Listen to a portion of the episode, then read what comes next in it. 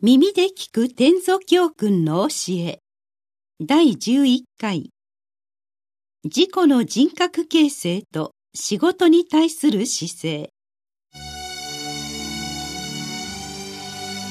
この配信は曹洞宗の提供でお送りいたします。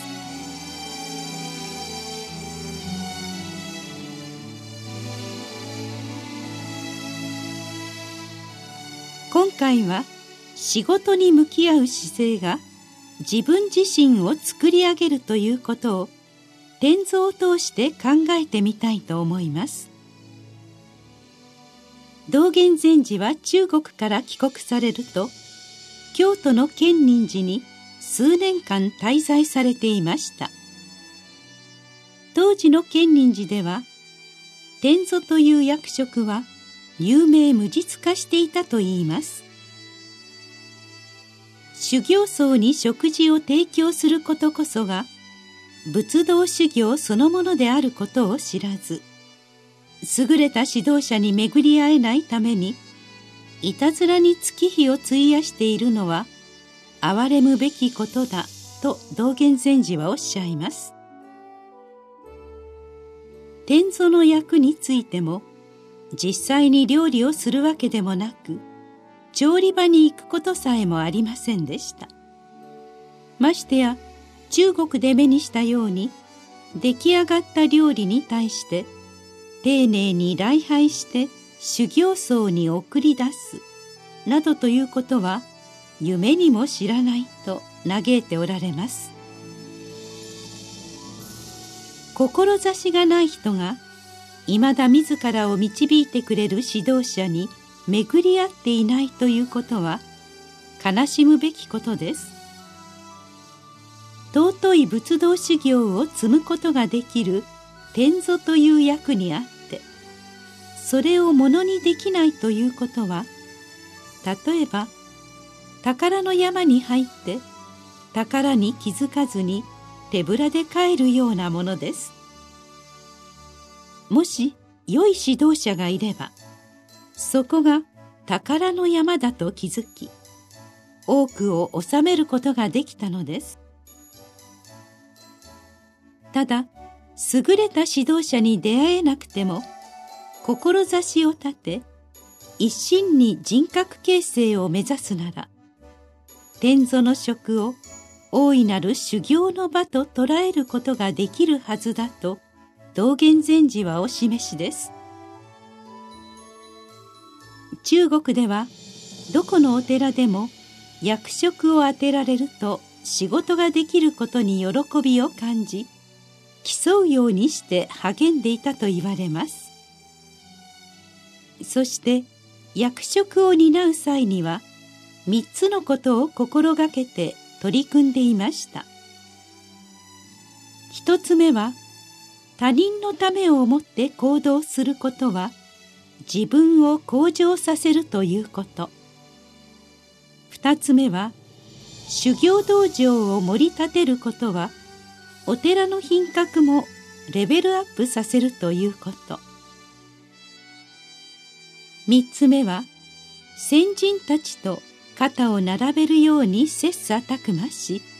その足跡を継承し尊重すること。日本の修行道場もそうあるべきだとお示しなのです。さて僧侶たちは修行が成熟すると何かのきっかけで人生の真理を明らかにすることがあります。瞑想と言われる僧侶にはそうしたエピソードが伝わる人も多いのですが天祖職の時に「その体験をした僧侶もいます。修行において真実を明らかにするということは最も重要なことです。天蔵を務めていた時に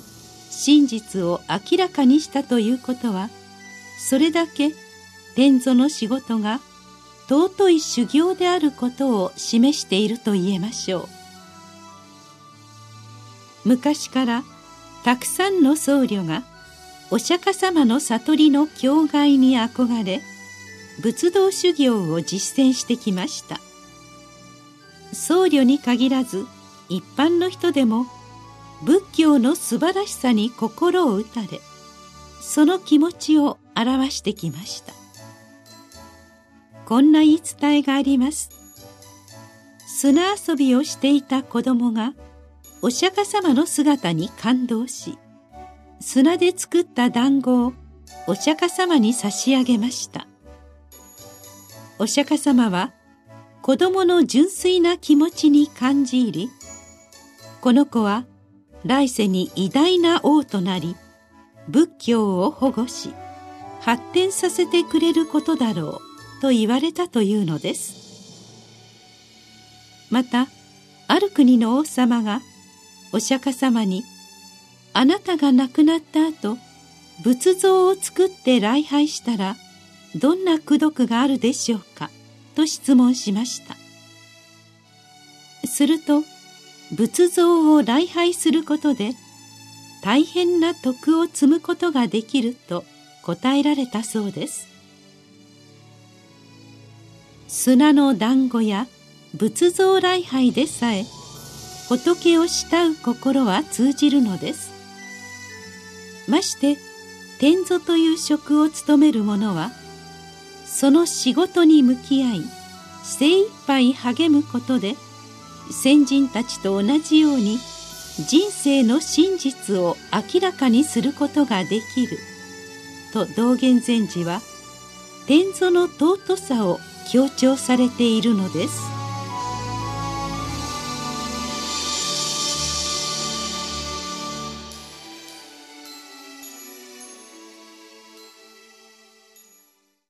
次回の配信は